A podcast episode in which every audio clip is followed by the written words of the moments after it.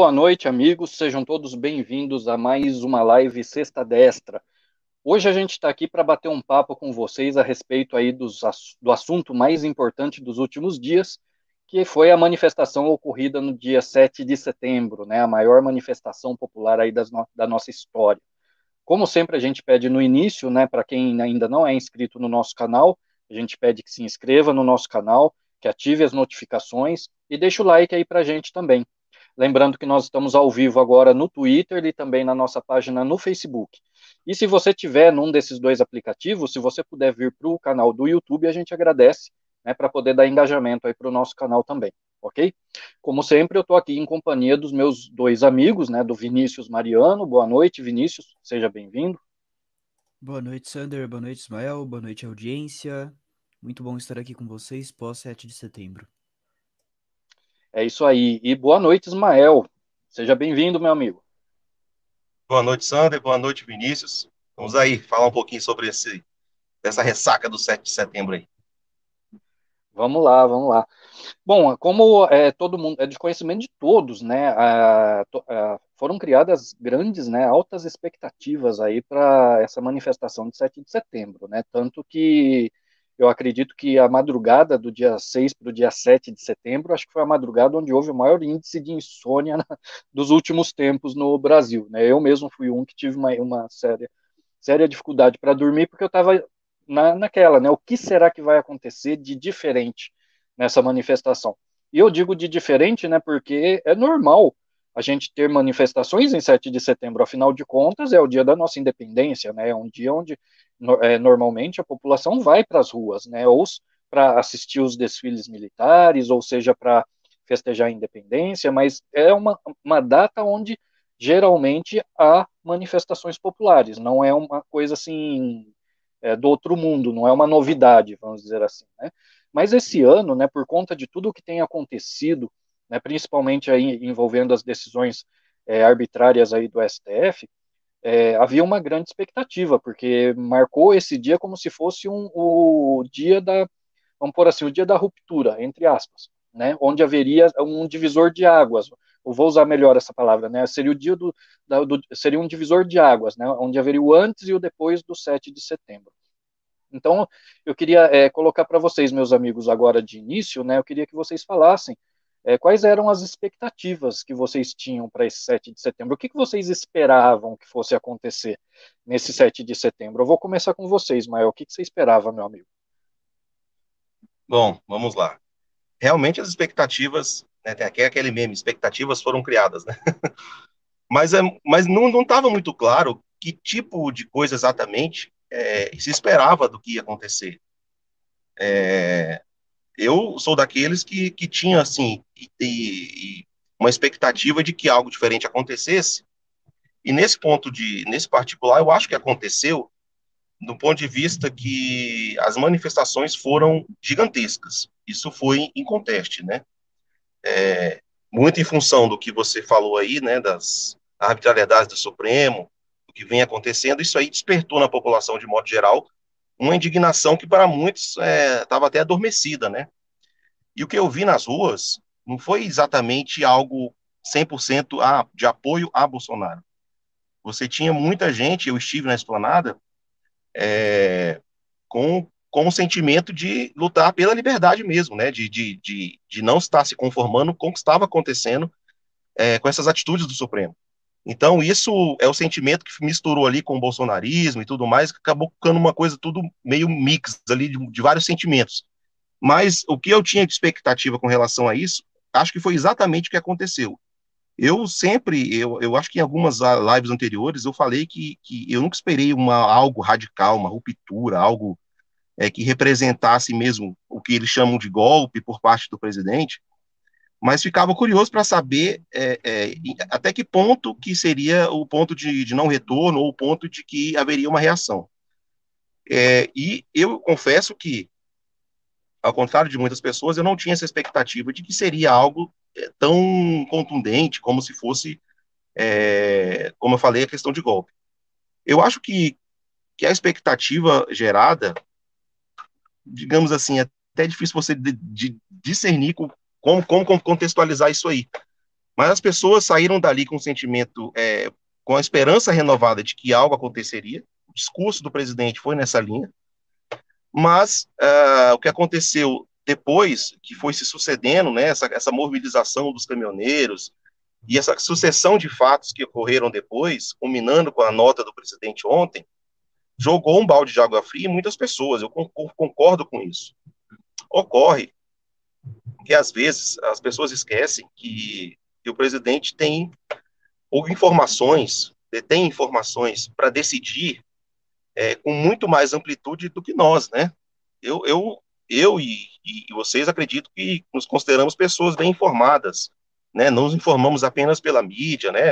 A gente tem outros meios de se informar, mas o presidente tem muito mais. Então, acredito que é, o, que, o que foi colocado ali naquele dia do dia 7 foi apenas um ingrediente, uma, digamos assim, um fator que colocou o Bolsonaro novamente no jogo político para poder negociar em pé de igualdade com quem estava tentando, digamos assim, aí sim, dar o golpe no presidente. Porque, vejam, a impressão que estavam tentando passar até então de que o presidente vinha perdendo apoio, estava sozinho, isolado, é, um cachorro, um cachorro morto lá no canto, e quando acontece uma, uma manifestação gigantesca como essa, ele, ele vem em outro patamar para negociar, né? Então, saíram até as notícias aí de que havia um pré-acordo estabelecido antes do algumas semanas atrás, né? Saiu uma matéria a respeito disso, mas que ficou com muito mais peso após o dia 7 de setembro.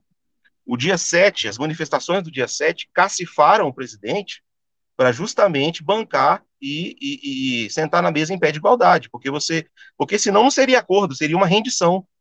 Acordo implica em concessão de ambos os lados. E hoje nós já vimos um resultado que eu tenho certeza que foi disso, que é essa revogação da, da ordem de prisão do Oswaldo Eustáquio. Parece que vai ter também a do, do Zé Trovão, né, do caminhoneiro, e é o dos outros presos políticos aí, que foi uma das pautas que foi colocada de maneira clara no dia 7.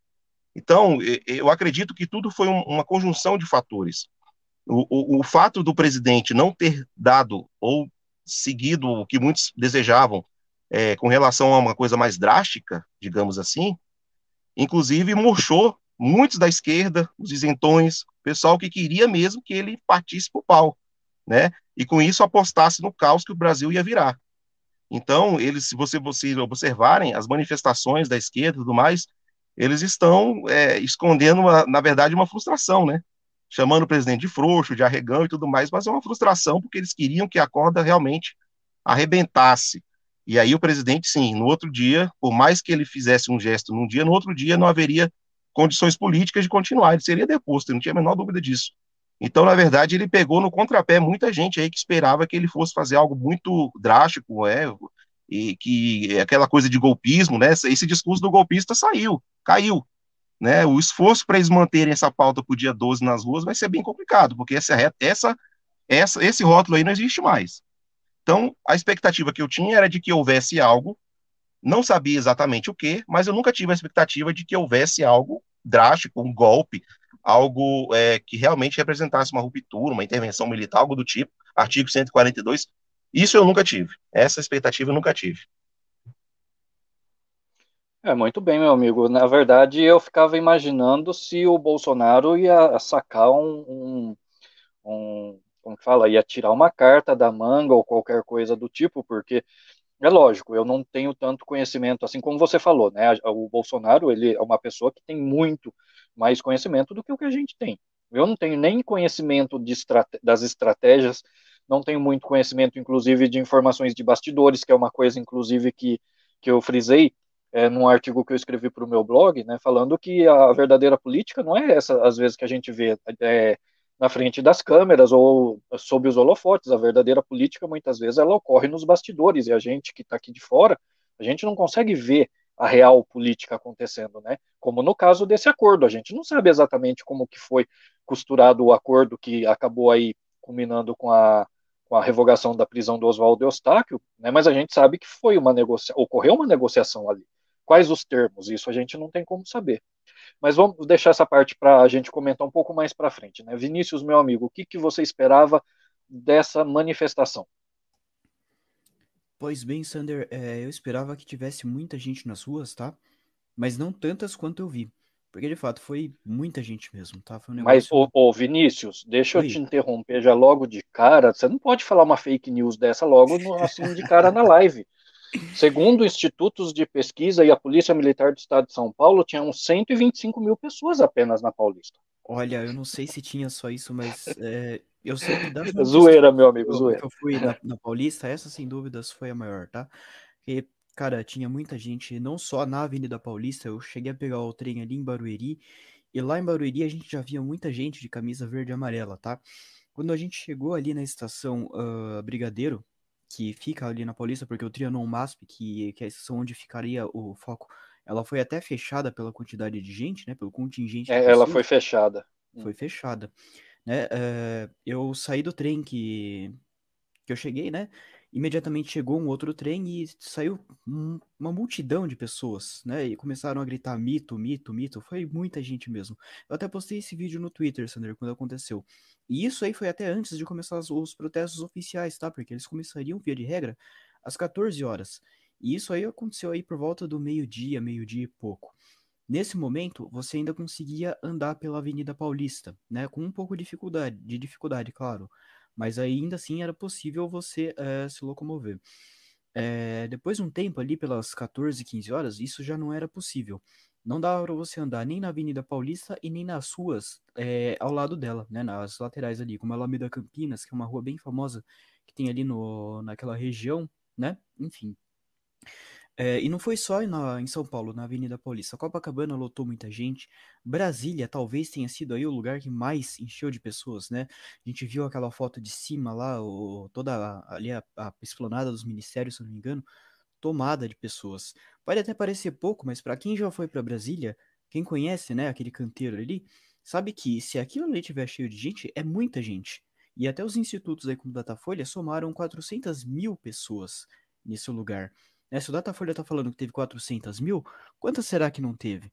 Não é verdade? Porque foi um negócio que, sei lá, a gente nunca tinha visto antes. E é interessante por causa do seguinte: os maiores atos aí da nossa história política foi para pedir a saída de uma presidente petista e corrupta, certo? A que estocava ventos lá, Dilma Rousseff. É, agora, talvez aí, não sei se esse pode ser considerado o primeiro, Uh, mas, de qualquer forma, ele pode, ter, pode ser considerado facilmente o segundo. Ele foi para pedir a permanência de um presidente no poder, né? O que derruba facilmente todas essas estatísticas aí de institutos fraudados, como Datafolha, né, como o Ibope, que agora mudou de nome, nem sei que nome que tá mais, né? Lembrando aí que o Datafolha ele errou feio nas eleições de 2018, falou que o presidente perderia para qualquer um no segundo turno, no fundo ele foi com o candidato que tinha mais chances aí de vencer, que era o Fernando Haddad, e ganhou, né? Ganhou ainda fazendo uma campanha é, ruim, impossibilitada pela facada que levou, não participando de debate, sem ter tempo de televisão no primeiro turno. E ainda assim, no primeiro turno, ele logrou um, um certo êxito. É, então aí a gente vê o, o quanto esses institutos eles estão descolados da realidade. Lembra que também que teve uma delação que o Ibope apareceu como recebedor de propinas. É, então a gente pode esperar qualquer coisa desse pessoal aí para manipular os eventuais resultados. Mas a, o Datapovo, né, do 7 de setembro, acabou mostrando que não é bem assim como eles querem. E o Bolsonaro ele tem fortes chances, sim, de se reeleger no ano que vem, tá? Não é, não é pouca coisa. Ele teria mais chances aí do que qualquer outro candidato. Talvez o único que faça frente com ele, de fato, é o Lula, porque, né, o, a gente estava comentando aqui, né, Sander, que o Michel Temer, ele é o próprio establishment no Brasil. É, se o Temer é o próprio establishment, o Lula talvez seria o vice-establishment, porque a gente sabe que ele conhece de tudo quanto é tipo de empresário, né, essas pessoas influentes aí. Ele aparelhou praticamente o judiciário inteiro, o Ministério Público, teve muita influência petista na época que esse partido governou o país e muito dos problemas causados pelo petismo a gente vive hoje, né? Alexandre de Moraes, por exemplo, é fruto do petismo. Pode até falar, ah, mas quem indicou ele foi o Temer. Sim, foi o Temer. O Temer era vice de quem? Era vice da Dilma, né?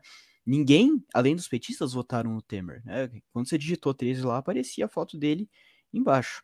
lembro que teve até um. Na época do impeachment, o povo falando que, ah, eu não votei no Temer, eu votei na Dilma, porque eu, eu votei num projeto de governo e aí você ia ver, não faria o menor sentido, porque a própria Dilma ela estava tomando medidas contra o que ela tinha prometido.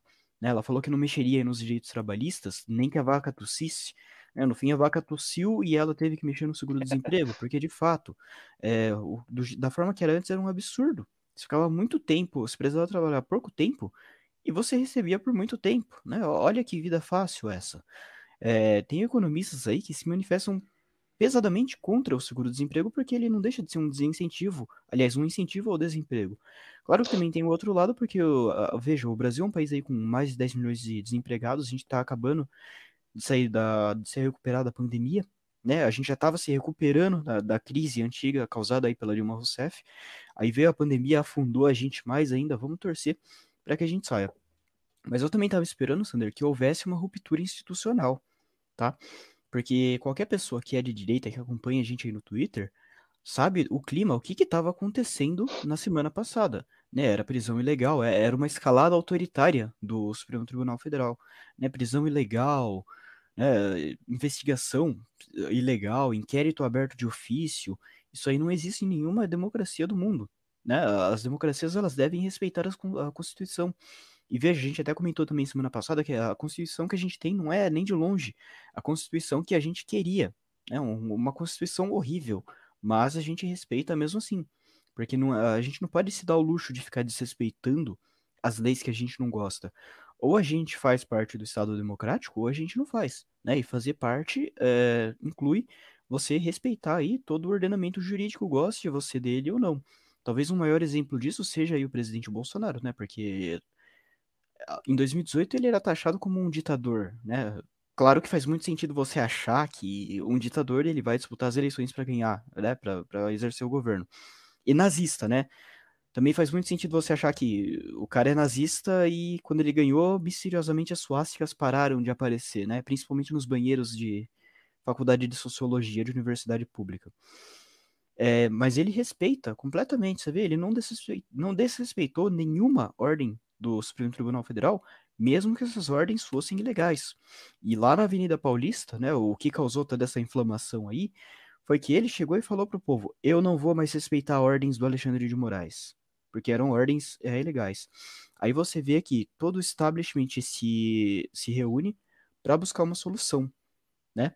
E talvez isso aí, essa solução aí foi fruto, né? Resultou, aliás, nessa nota aí que ele soltou ontem, que claro, muitas, muitas pessoas criticaram, é, eu, eu até critiquei também, porque eu achei que ele não deveria ter falado da forma como ele disse na, no dia 7, na terça-feira, mas muitas pessoas criticaram porque ele foi lá, falou, falou tudo aquilo, não vou respeitar, não vou respeitar, e aí ele fala, não, agora eu vou respeitar.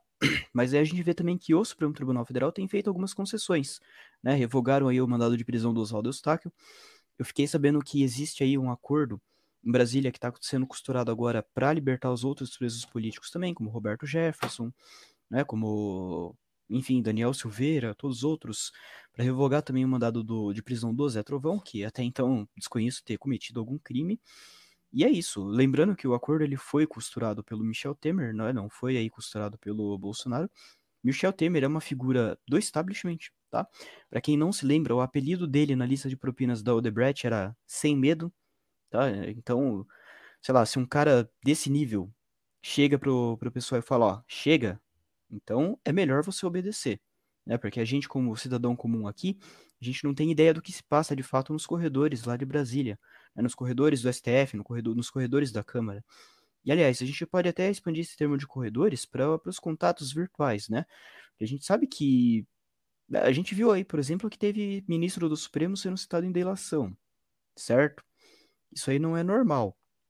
Pelo contrário. Ó, cuidado, hein, Vinícius, com o ambiente virtual, porque você está no STF, tá? Estou no STF, tá? Tava até é. comentando isso com um colega meu ontem que estava pedindo explicações por que, que o inquérito era legal, né? Ah, o STF, ele até pode abrir inquérito se o crime acontece lá nas dependências, por um motivo até justo, né? Imagina Ministério Público, Polícia Federal tendo acesso ali a coisas que eles não deveriam ter acesso, a processos, né, a segredos de justiça, porque a Suprema Corte é uma, uma instituição superior do país.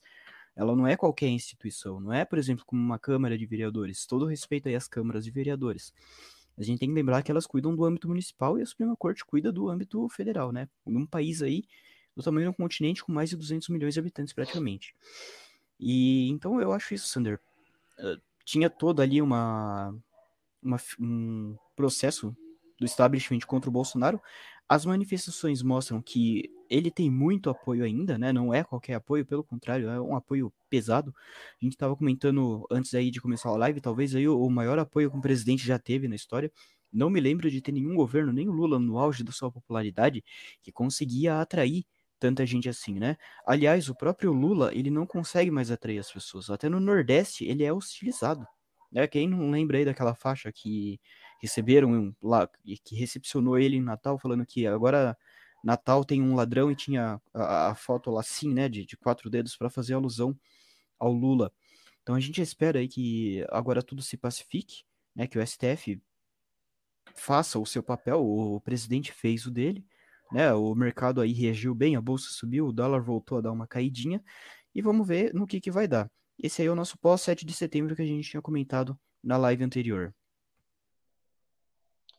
É verdade, meus amigos. Vocês trouxeram bastante é, é, assim, raciocínios interessantes, porque realmente né, tinha de tudo um pouco, se a gente for ver, principalmente no que rola ali na internet, na, ali no Twitter, por exemplo, a gente vê que as expectativas eram as mais variadas possíveis, né? Tinha gente que achava que o Bolsonaro, que era o Bolsonaro ia chegar metendo o pé na porta, que ia ser o dia do cabo e do soldado, ou que, sei, sei lá, é, na cabeça das pessoas podiam, podia acontecer de tudo nesse dia, né? É, então, acredito até que por isso as expectativas estavam tão altas. E também tem um outro detalhe que eu acho importante a gente citar aqui, né? Aí já é, saindo do pré 7 de setembro, né? E já analisando o dia em si, a gente vê que é, não, não era uma, uma, manifestação restrita a apoiadores do Bolsonaro, né? Inclusive, é uma das coisas que a gente frisou bastante, né? Quem vá à rua vá para defender a liberdade. Nós estamos defendendo mais do que um presidente do que uma pauta de governo, né?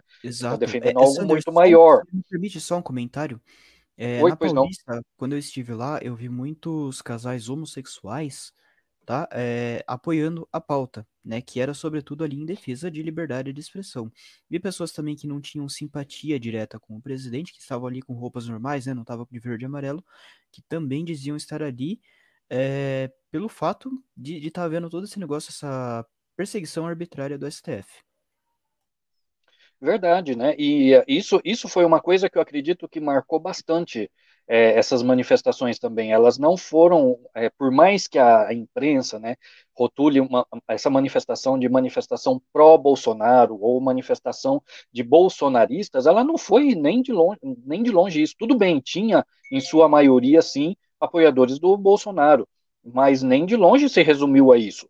Né? A gente viu pessoas ali que, que não apoiam o presidente, mas que apoiam a pauta. Né? Isso é, eu achei muito importante, é, essas pessoas terem ido às ruas, porque mostrou também que o povo já está um pouquinho mais maduro, né? Tipo, nós não, é, a gente não está tão preso em, em, certas bolhas. Lógico, as bolhas existem, existem, mas a gente já não está tão presos, presos assim a elas. Tanto que a gente conseguiu, num protesto, unir pessoas em torno de uma pauta comum a muita gente, né? É, não, não, é de duvidar que de repente lá no meio possa até ter um ou outro isentão ou coisa do tipo ali que ficou quietinho na dele e não falou o que, que era, mas que concorda que o Supremo, por exemplo, ultrapassou os limites institucionais. Né? Isso é uma coisa que eu acredito que, que levou muita gente a se manifestar, não só na Paulista, né, nem, não só em Brasília, mas no Brasil inteiro.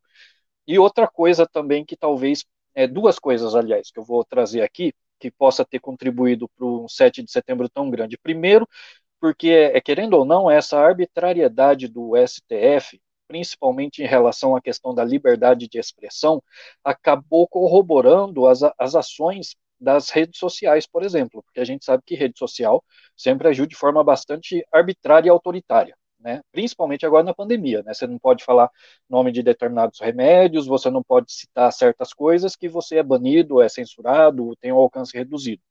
Querendo ou não, eu acredito que a ação, a maneira de agir do STF acabou meio que incentivando as redes sociais a agirem assim também. Não que elas passaram a agir por causa do STF, elas sempre foram assim, mas eu creio que, que a postura do, do Supremo acabou incentivando elas a continuar, porque tipo, você vai recorrer a quem? Ao STF. O STF está fazendo a mesma coisa, então né, a rede social te censurou, você não tem muito o que fazer, porque quem poderia julgar está fazendo igual ou pior.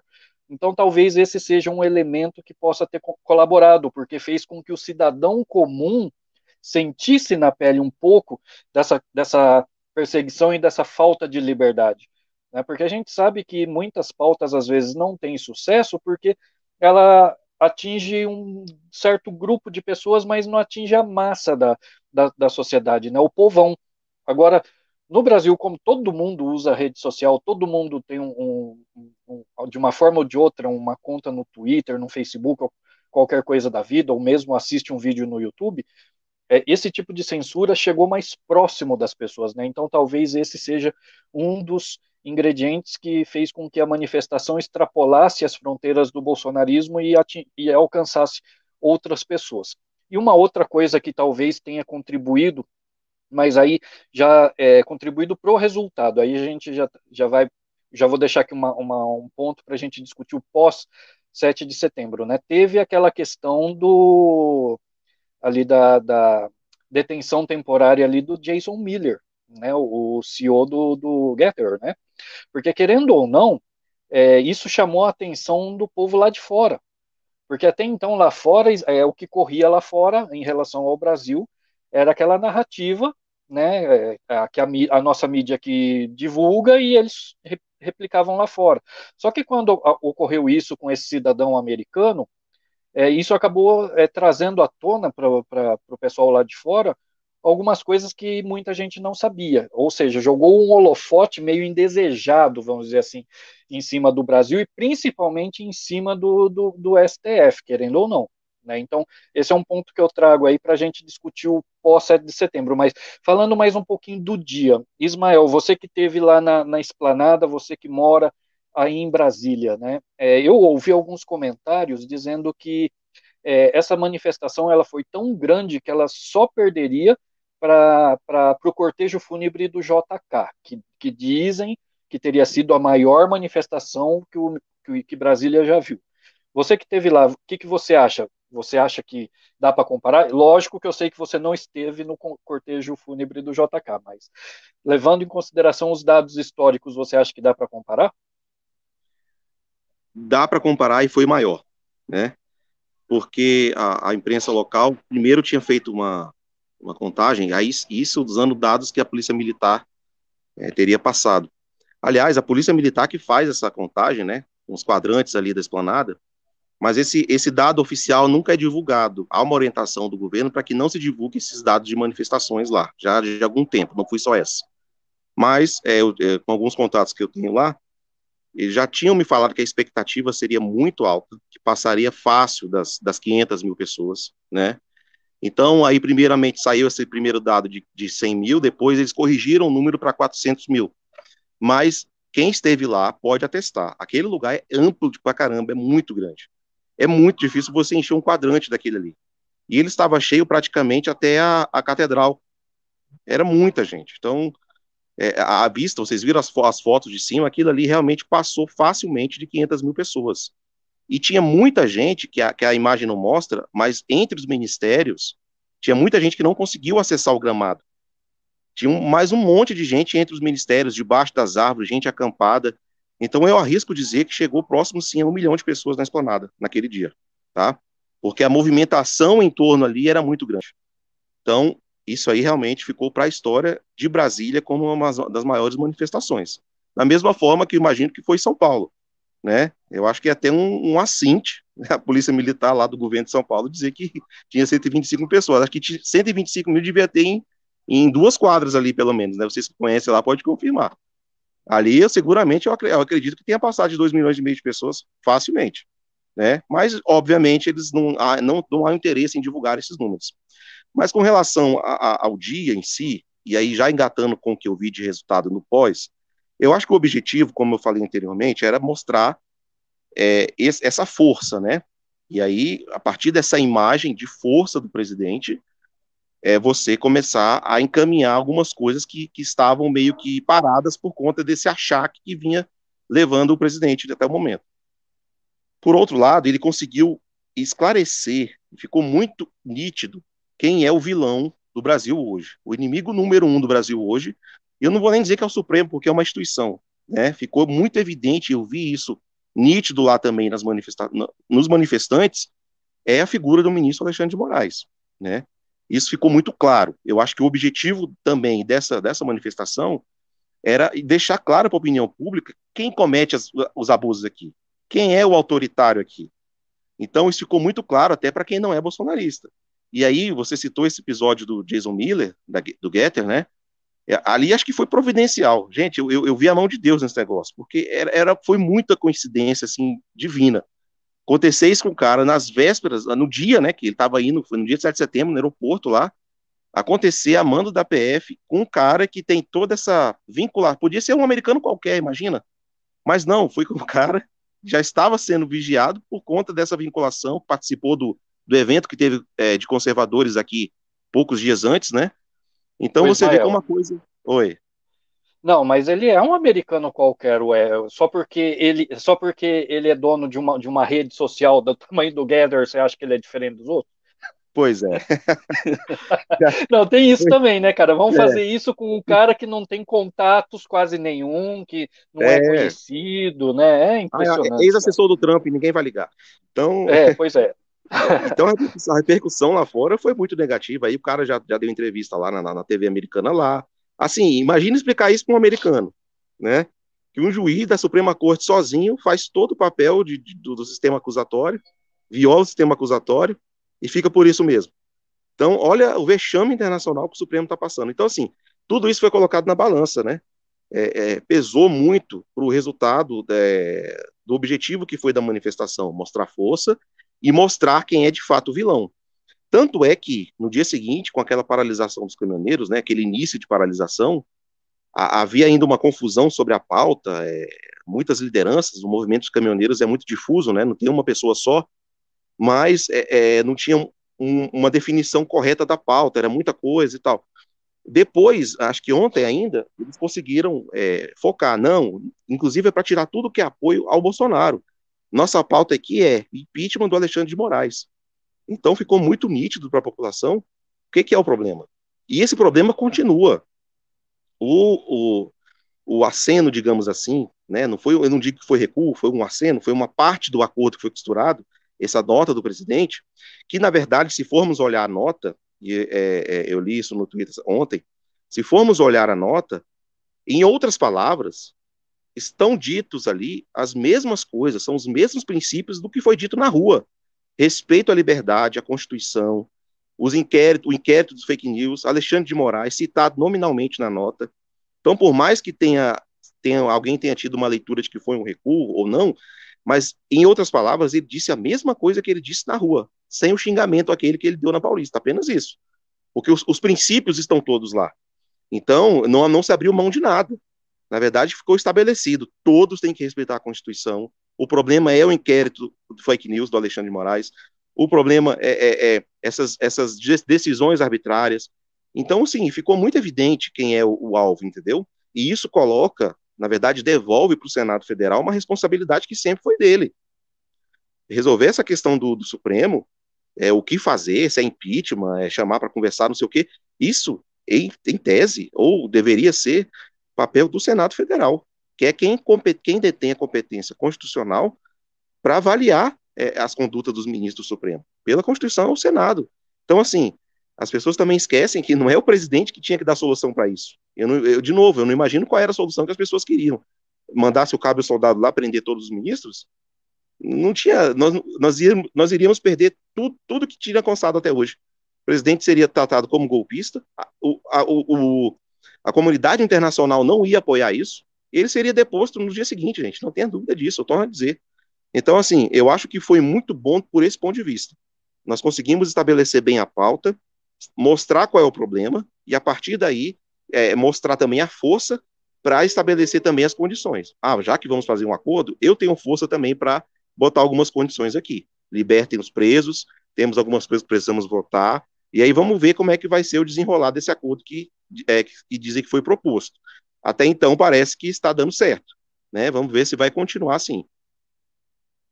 Ismael, deixa eu é, aproveitar que você citou o Senado, eu vou emendar uma, uma outra pergunta só para antes de passar para o Vinícius, mas é, o Vinícius pode até comentar algo se quiser também, mas é, é o seguinte, é, você que está aí próximo, né, vamos dizer assim, do, do Senado, dos, você que está aí é, bem mais nos, próximo dos bastidores do que a gente, né, tem essa questão é, envolvendo caminhoneiros e a recusa do Rodrigo Pacheco em tê-los recebido, né, que é, eu acredito que foi um erro absurdo por parte do Pacheco também.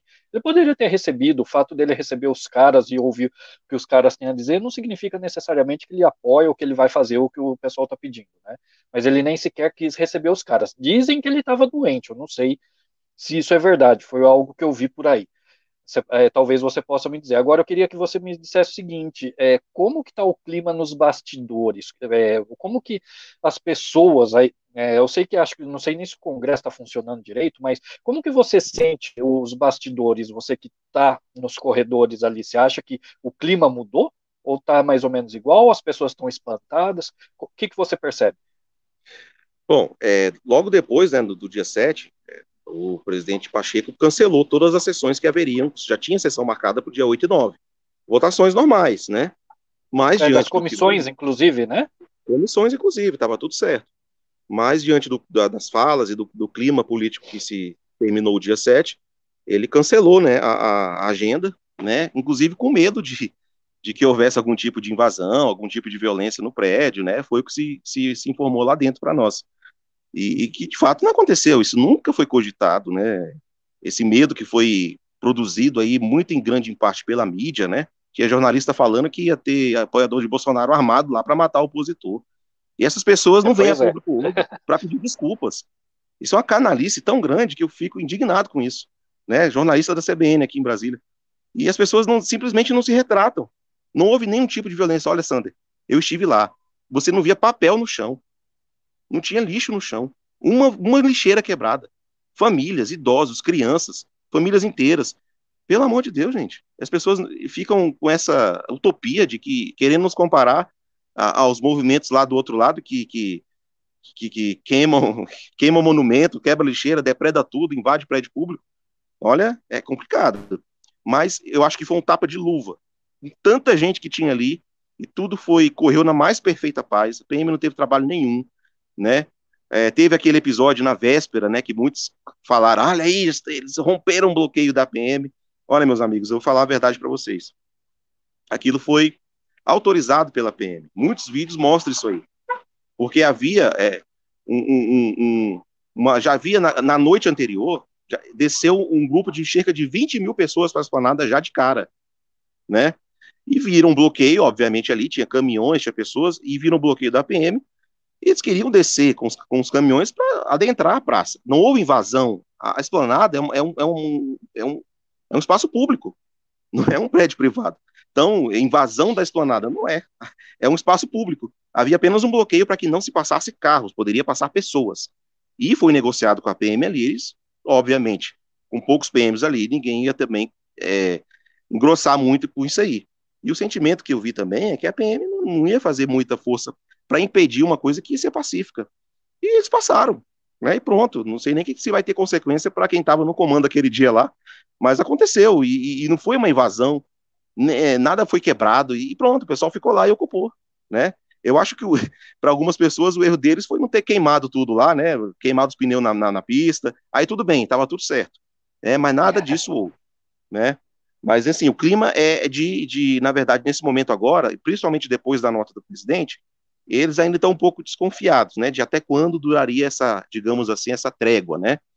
É, mas do jeito que a coisa foi costurada e considerando ainda que pode ter, realmente ter havido esse acordo, nós estamos vendo os frutos dele, eu acredito que a coisa vai começar a, a andar de uma forma positiva. Embora muitos façam oposição ao presidente no Senado apenas por fazer, não gostam e pronto e acabou. Por mais que eles se esforcem para manter diálogo e tudo mais, é uma coisa que isso não vai mudar mas pelo menos você não vai ter um, um, um break ali por coisas que o presidente tenha falado ou feito tudo mais. Então, acredito que a coisa vai andar. E, de novo, a responsabilidade. Agora, eu não acredito muito que a conduta do, dos ministros Supremo, principalmente do Alexandre, mude da água para o vinho, do dia para a noite. Eu acho que vão haver algumas concessões, mas não vai demorar muito. É, ele pode tentar insistir em alguma coisa aí. Eu realmente ainda estou com o pé atrás. Eu só acredito se ele realmente arquivar esse inquérito ou devolver todo ele para inteiro lacra e fecha e manda para PGR. Pelo menos isso, né? Que aí você tem um processo legal garantido. Mas fora, se ele não, enquanto não fizer isso, ainda que ele solte alguém hoje, amanhã, não, quem garante que ele não pode prender amanhã de novo?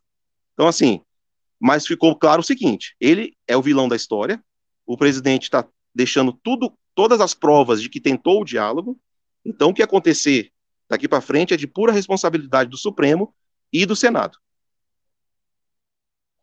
Vamos lá, meu amigo Vinícius, seus comentários, rapaz. Desculpa aí por por não te passar não, logo não. de cara, mas eu não podia deixar de perguntar sobre os bastidores para o nosso amigo Ismael. Afinal de tá contas, ele, de nós três, ele é o mais próximo do Xandão, né? Quase amigos já, né? Fiquei sabendo. Mentira. Tô brincando. É, então, Sander, sobre a prisão do, J do Jason Miller, né, do ex-assessor do Trump, é, o Brasil ele já é muito criticado lá fora pelo sistema judiciário que a gente tem, né, principalmente penal. Porque você veja, aqui no Brasil, 93%, cerca de 93% dos homicídios, eles não são solucionados, né? Ainda tem a questão da prisão em segunda instância. Hoje, aqui no Brasil, quem prende basicamente é o Supremo Tribunal Federal. Então, você imagina o que são todos os processos, ficar caminhando entre primeira, segunda, terceira e quarta instância, né, até chegar lá. É uma coisa que demora e desmoraliza qualquer país, certo? E na Argentina, por exemplo, existe prisão em primeira instância. Né? Você vê aí o, o abismo que a gente está, estamos perdendo aí até para a Argentina. Basicamente, isso aí é, desacredita todo o nosso sistema judiciário e fortalece muito o STF.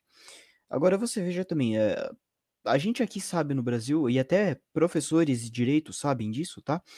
Que inquérito, os inquéritos lá do STF são inquéritos ilegais. Tá? Por quê? Porque foram abertos de ofício pelo ministro do Supremo. A Constituição não autoriza que inquéritos sejam abertos pelo ministro, ela autoriza apenas o Ministério Público fazer isso. Todo professor de direito sabe disso. Tem alguns que passam pano, tá? Tem uma professora minha na Faculdade Federal lá do Rio Grande que é, ela diz que não gosta de ativismo judicial, mas, mas, mas, quando beneficia, mas, gosta, né? aí ela dá aquela passadinha de pano, né? Tanto que ela fala aqui, ela não sabe o que seria de nós se não fosse o STF. Oh, é, meu Deus! É ah.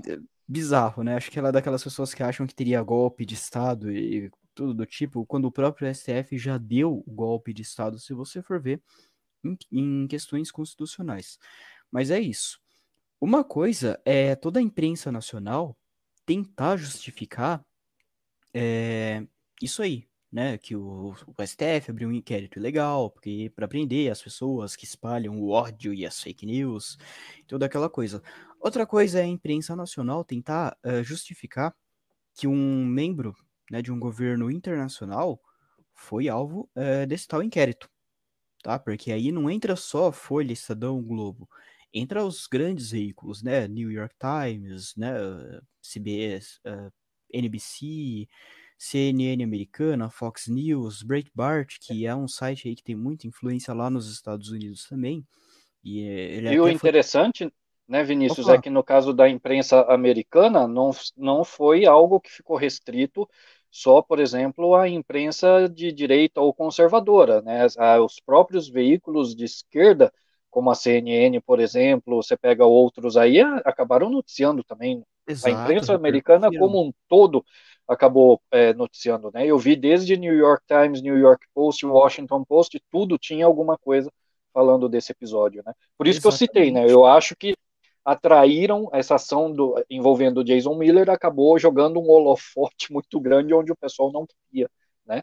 Muito grande, né? E, e aí o Alexandre de Moraes, a detalhe, tá, Sandra? A imprensa americana ela é pior do que a imprensa brasileira, tá? Quem acompanha o jornalismo norte-americano sabe que lá está muito pior do que aqui. Tá, tá num nível ridículo. Só para dar um exemplo aí para vocês, é, teve um, um caso que aconteceu o seguinte: todo mundo sabe que o Joe Biden ele esqueceu, né, entre aspas, 85 bilhões de dólares em arsenal militar lá no Afeganistão, né, e que, que agora está dominado pelo Talibã. É, teve um, uma notícia que começou a circular na imprensa no jornalismo internacional semana passada, ou retrasada, não me lembro certo, falava o seguinte, que os cães, né, os cachorros da, do exército americano, eles tinham sido deixados para trás é, lá no Afeganistão. Aí teve um jornalista, né? Eu não vou lembrar de cabeça qual que foi o, o veículo, que ele falou, o, ele fez um fact-checking, né? Um desses aí famosos fact-checkers, Ah, e, e ele falou basicamente o seguinte: o exército americano confirma que não deixou os cães para trás. Você não concorda comigo que isso é a mesma coisa de eu ligar lá pro Lula e perguntar se ele realmente recebeu propina do- no sítio de Atibaia? Você não concorda que isso é a mesma coisa de eu ligar pro Flávio Bolsonaro e perguntar se ele recebeu rachadinha? Né? Isso aí é o nível do jornalismo americano de hoje em dia, tá? ah, Mas então, voltando. tipo assim, é o próprio exército americano confirma ou não a informação. Tipo assim, você vai checar os Exato. fatos com, o- com, a, com a própria. Ai, caramba. É, você vê, isso não é checagem de fato, você não concorda? E acho que é até por isso que o pessoal lá nos Estados Unidos tem rejeitado mais ainda do jornalismo do que aqui no Brasil. Tá? A coisa lá tá feia, né, para esses grandes veículos. Mas é claro, ainda existe muita gente que assiste, né? Tanto que esses jornais, eles são basicamente braços aí do Partido Democrata, e o Partido Democrata é um partido, cara, gigante, né? Ele ocupa pelo menos metade do eleitorado do- do- dos Estados Unidos. Porque lá, embora o voto não seja obrigatório, muita gente sai para votar, né? E a gente vê aí os resultados, né? Os Elegeram aí o mortos também votam, né? Os mortos também votam. Exatamente. Né? É, então, os, os mortos, né? Acho que os mortos também assistem o, a CNN americana lá, que é, acho que é, tá no mesmo nível aí, ou pior, da Folha de São Paulo. Mas enfim, voltando aí no, no assunto do Alexandre de Moraes, veja que eu sempre comentei aqui que Brasília às vezes coloca meio que um. Des- desloca o sujeito da realidade, né? Esses sujeitos aí que exercem cargos políticos, eh, isso inclui ministros do Supremo. Veja que muitas vezes parece que eles estão descolados da gente, porque eles tomam umas- decisões muito absurdas. Isso foi o caso do, do Alexandre de Moraes. Uma coisa é você sair prendendo o povo aqui no Brasil, né? Deputado, Sarah Winter, né? Que convenhamos, nem é uma pessoa lá muito relevante eh, no ativismo político. Eh, Daniel Silveira, esse era relevante porque era deputado, e lembrando, a Constituição garante imunidade parlamentar por quaisquer palavras do deputado, ela não diz quaisquer, exceto, ela diz quaisquer palavras. É, dentre outros, Roberto Jefferson aí também é um exemplo. Agora, outra coisa é você se meter com a galera internacional, não é verdade? E aí talvez ele tenha se ligado, né? Como a esquerda gosta de falar, ele, eh, talvez ele tenha se ligado qual que é o local de fala dele, né? Onde que ele tá? Da onde ele realmente faz parte?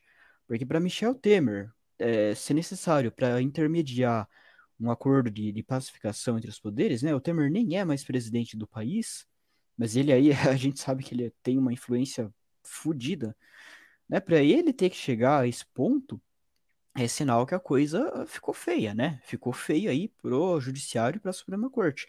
A própria Suprema Corte brasileira, ela não é lá muito respeitada no, no mundo afora por causa do, disso tudo que ela faz.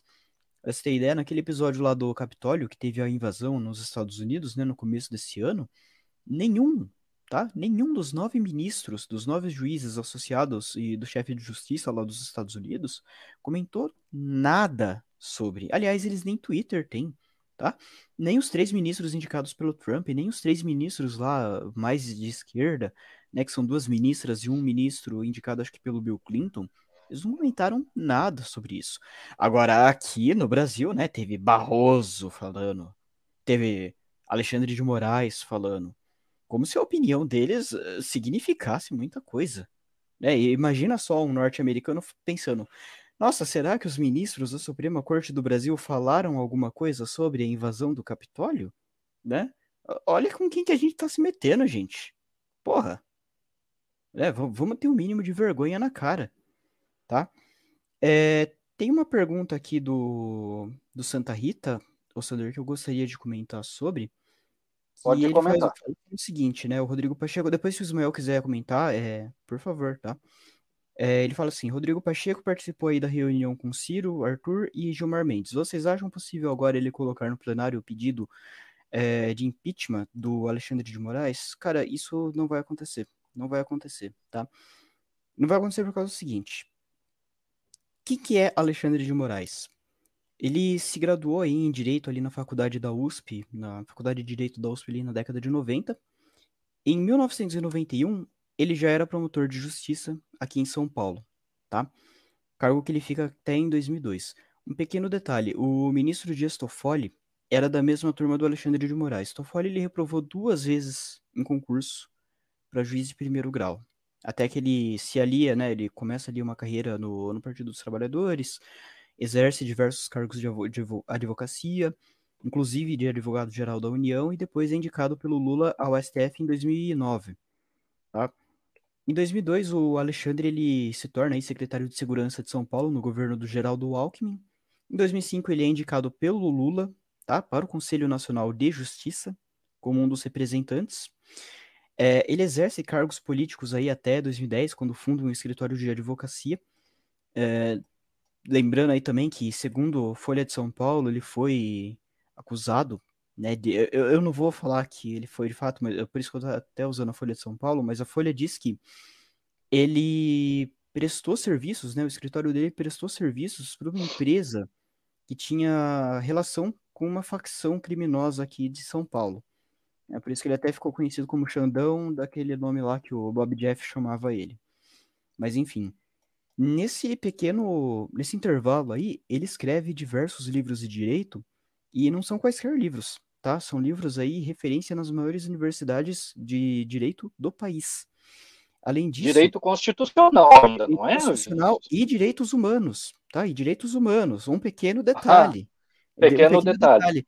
Outro detalhe é que tem um professor da USP que criticou muito ele pela atuação dele como secretário de segurança, né? Porque, segundo esse professor, ele violou. Uma coisa era o Alexandre como aluno e como docente de direito, outra coisa era o Alexandre como secretário.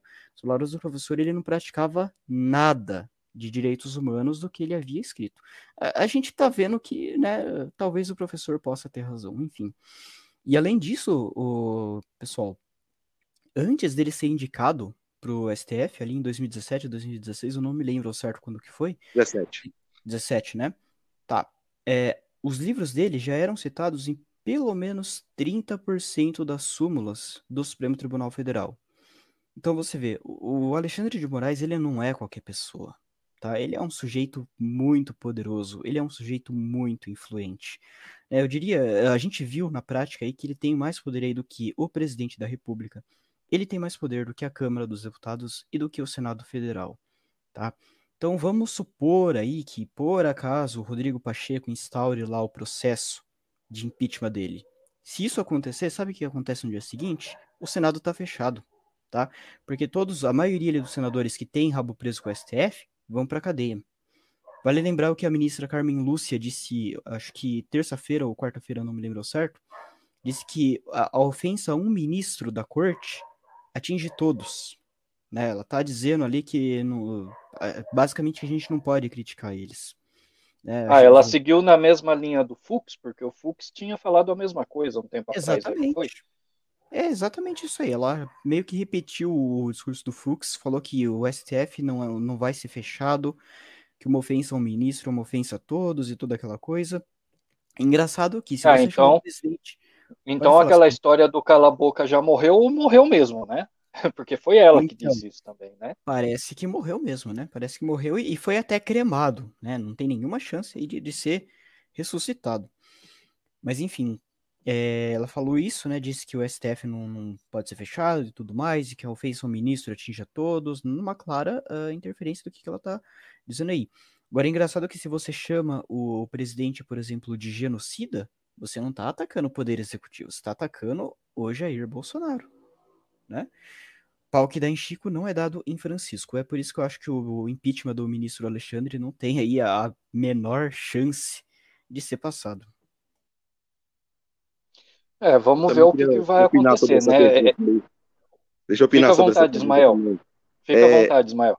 Eu concordo com o Vinícius. Diante de tudo que aconteceu até o momento, e até por conta dessa trégua que foi dada, o impeachment dele é, é algo que saiu do, saiu do, do horizonte, né?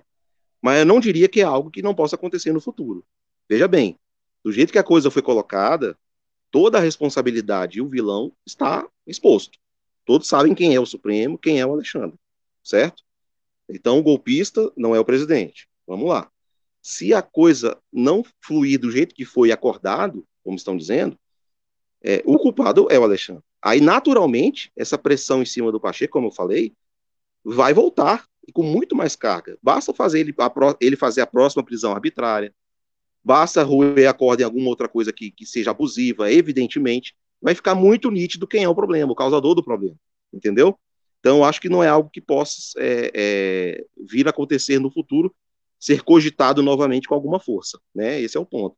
Eu queria aproveitar também para saudar o pessoal aí na, tem muita gente aqui hoje comentando. É, tem Maria, gente hoje. Maria Evilaza, boa noite, bem-vinda. Lucas Barbosa, se mete o golpe é fascista. Nazista e taxista. Se respeita a Constituição é frouxo. Rato e arregão, nada tá bom para a esquerda. Pois é, Lucas, é complicado, né? Estela, boa noite, tudo bem, Estela? Tia do Zap 38. Oi, gente, boa noite. Não pude ir a São Paulo, mas fizemos a festa no Rio. Até o jornal o Globo teve que reconhecer. Rio de Janeiro foi fantástico, realmente. Eu vi umas imagens lá impressionantes. É, tia do Zap, foi, tá, foi a maior, oito carros de som, muito hino, famílias, realmente foi muito legal mesmo. Luiz Antônio Santa Rita, já respondemos uma pergunta dele aqui, né? Então, eu vi mais aqui. Al Caleu 17 Caleu, eu estava em Brasília, nunca vi manifestação maior. Concordo com você também, viu? Realmente, e estava quente, viu? Sensação térmica de Brasília era de 40 graus nos carros em Brasília ia do centro de convenções até a rodoviária ocupando seis faixas. Por exemplo, além do povo a pé, que nós vimos nas imagens, tinha os carros para cima, né? Então, bota gente aí para dentro desse negócio, né? Muita gente. É, Santa Rita, Eduardo Mariano, boa noite também. E eu queria aproveitar aqui para responder essa pergunta do Santa Rita, a última. É, qual dos itens arrolados no artigo do BSM, o Brasil Sem Medo, né, é exequível? É, eu não sei se vocês podem abrir o, o Sandra, se você puder abrir esse, o, esse, esse artigo aí, eu botei no, no chat, só para ler para mim os itens, enquanto eu comento aqui com ele. É possível? É, tem, eu vou ver com o nosso estagiário aqui se dá. Vamos ver hum. aqui. Deixa eu ver se eu consigo abrir aqui também. Peraí. É. O, o, o Santa Rita está perguntando qual desses acordos aí que, que, que, supostamente foi feito, e parece que sim, é exequível, né? Eu dei uma olhada aqui, eu acredito que todos, viu, Santa Rita? Eu acredito que todos, inclusive alguns já estão acontecendo. É, deixa eu só colocar aqui para não ter que eu abrir aqui em outra tela. Eu estou no celular aqui. Eu botei o link aí no chat. Só para a gente bater um por um aqui para a gente discutir rapidamente. É. Ou então só abrir aí, não, não vou na tela. Só lê para mim aí. Não vou conseguir abrir aqui, espera só um pouquinho. Vai, ah, vai com, comentando aí. Esse nosso background aí é fantástico. Vamos lá. Pode, pode subir aí. Após ter uma discussão, o pacto de não beligerância envolveu pontos de atuação de integrantes dos três poderes. Vamos lá ver quais são esses pontos aí. Depois a gente posta aí nos comentários o, a matéria completa para vocês. Ó, papel do Supremo Tribunal Federal é, ação no, no, STF que pede decreto de armas, né? É, esse é um ponto que eu acho perfeitamente execuível, apesar da dificuldade que a gente vem enfrentando. Esse, esse negócio está em discussão lá, e, e, e, aquela questão do, da, da constitucionalidade dos decretos de armas que foram editados, né, da flexibilização do acesso às armas lá do, do Estatuto de Desarmamento, por via de decreto. Nós já discutimos isso aqui no Sexta Destra e também no, no Vida Dessa, de forma geral, tem artigos sobre isso, a gente falando que os decretos são constitucionais, porque eles apenas regulamentam pontos do Estatuto do Desarmamento que permitem que o Executivo faça isso. O problema é que ele sempre foi feito de uma forma para restringir mais. E esse governo fez o, o, mes o mesmo uso desses dispositivos para flexibilizar mais. Né? Agora, se isso vai contra o espírito do Estatuto, aí é uma discussão filosófica que eu não vou entrar, mas que é constitucional, é. Né? O outro ponto, inquérito do atos, dos atos antidemocráticos nas mãos de Moraes passariam para a PGR. Eu comentei isso aqui. Há uma possibilidade, e é um desejo que a PGR realmente assuma é, a presidência desses inquéritos, que é o papel constitucional dela. Também acho perfeitamente execuível que isso entre, é, e seria uma coisa natural até, nem precisaria constar de um acordo, mas se está sendo parte de um acordo, é, seria isso também, né? Tem mais algum do STF aí? Nova regulamentação da Terra Raposa Serra do Sol. Esse aí não ficou muito claro o que seria exatamente, porque estão discutindo lá no Supremo a questão do marco temporal que a gente falou na semana passada, das demarcações de terras indígenas. Talvez é, esse, esse assunto esteja dentro desse, dessa, dessa questão dessa regulamentação aí, porque tem a ver o assunto. E, e, de fato, hoje esse assunto, acho que hoje ou ontem, tinha voltado à pauta do Supremo e pediram nova vista desse processo. Olha só. Então, pedir, pedir de vista, realmente tem alguma coisa acontecendo aí que não, que não podemos ver ainda. Vamos lá, agora da parte do legislativo. Aprovação de emenda constitucional que regulamenta um, um prazo da Constituição. É prazo? Não está pequeno para mim aqui. É prazo, é isso? Um ponto da Constituição. É... Não é aquela questão do prazo para análise de pedido de impeachment? Eu não consigo ver bem aqui. Não, não. Vinícius, é, é, decisões, ações que sejam constitucionais, deixando o restante para o legislativo. É alguma limitação aí para esse avanço do ativismo legislativo? Já existe proposta no Congresso sobre isso. Então, eu acho que pode ser algo que também entre nesse ponto, porque aí, aí muitos não falam, mas existe aí uma coisa de bastidor. Um, há uma insatisfação velada no Senado de muitos senadores que preferem não se expor a, a esse tipo de embate com relação a esse avanço do STF nas competências do legislativo. Isso realmente incomoda é, os parlamentares, mas por razões que a gente não vai entrar no mérito aqui, preferem não entrar nesse mérito, não, não reclamar, mas isso seria, digamos, muito bem-vindo por parte do Congresso, tá? Digamos assim. Aprovação do CMS fixo para combustíveis. Parece que houve entrada de uma ação nesse sentido aí do próprio presidente, acho que hoje, com relação a esse projeto do ICMS fixo. Já está lá na Câmara, na verdade, um projeto desse. Então, você vê que é coisa que pode ser executada. Aprovação do Auxílio Brasil, que é esse novo potencialização do Bolsa Família, já estava na pauta também. Solução dos precatórios, que é o ponto que está sendo discutido entre o Congresso e o Supremo e o Executivo. Porque se não liberar isso aí, não vai ter dinheiro para fazer esse ponto de cima, né, que é essa questão do Auxílio Brasil. E a aprovação do André Mendonça para o Supremo. Isso aí vai passar porque tem, inclusive, apoio de senadores que não são bolsonaristas, são até de oposição ao nome do André Mendonça, porque o André Mendonça tem um outro particular aqui. Muitos senadores estão incomodados com, com essa geladeira que estão dando no André Mendonça, porque fica também muito nítido, embora muitos não falem, de que ele está na geladeira por ele ser evangélico, né? Então tem-se, inclusive, alguns senadores cristãos aqui que não são bolsonaristas, são até de esquerda, né? Se é que isso é possível, mas que estão incomodados com isso, estão exigindo que vá a Sabatina e que o nome dele seja aprovado. Ele já tem votos para ser aprovado no Senado, o André Mendonça. Então, esse papel, a, o ponto aí do, do, do, Legislativo, também acho que é perfeitamente execuível. E o papel do Executivo está aí a nota que o presidente Noto soltou, seria o papel que ele caberia a ele, diante da, da elevação da atenção que foi dada com as próprias declarações do presidente, e foi isso, né? O Temer apenas juntou as pontas aí para poder sentar na mesa e, e, e, cacifar, e, digamos assim, botar o, o, o, troço no papel, né? Que foi a nota do presidente. Então, respondendo objetivamente, eu acredito que todos os pontos desse acordo que estão é, vinculando como, como que tenha sido feito, né? Para baixar a temperatura, e todos eles eu acredito que são exequíveis. E ninguém vai de dizer que saiu perdendo nesse acordo aí, não. Eu acho que é um acordo possível, né? Se realmente existe, foi muito bem costurado e espero que realmente dê andamento e permaneça assim, cada um no seu quadrado. Muito bom, muito bom. Né? Falta de última hora aqui, mas conseguiu, consegui, foi bom que conseguiu resolver. Eu pedi para eu ler alguma coisa é meio complicado, ainda mais na, na tela que eu estou usando aqui. Mas, meus amigos, é, só para a gente encerrar, né, eu queria é, comentar uma parte importante aí do, em, em relação a, a, essa questão aí das manifestações de 7 de setembro. A gente já até comentou um pouco, mas eu queria falar um pouco mais porque para mim foi uma coisa muito absurda, realmente absurda, que foi a, a cobertura jornalística desse 7 de setembro. Gente do céu, que é, é, eu, eu que falasse um pouco sobre isso, para contar uma experiência que eu tive com umas manifestações passadas, quando eu ainda estava lá no Japão. Se eu dependesse da mídia é, normal, vamos dizer assim, da, da grande mídia, sabendo o que estava acontecendo de verdade, eu estava lascado, porque não tinha informação. Foi até uma, uma manifestação, eu não lembro qual, foi uma manifestação que a mídia praticamente não cobriu. Eu não lembro agora qual, qual delas, mas houve uma cobertura mínima por parte da, da, da mídia. Se não fosse naquele momento a mídia independente, as pessoas na, na rua é, most, filmando e postando nas redes sociais, eu lá do outro lado do mundo não ia ter como ficar sabendo do que estava acontecendo, porque as mídias normais não mostraram nada. Ao contrário, dessa vez as mídias mostraram muita coisa, mas totalmente errado. Né? A começar, por exemplo, da abertura do, do, do Jornal Nacional do dia 7.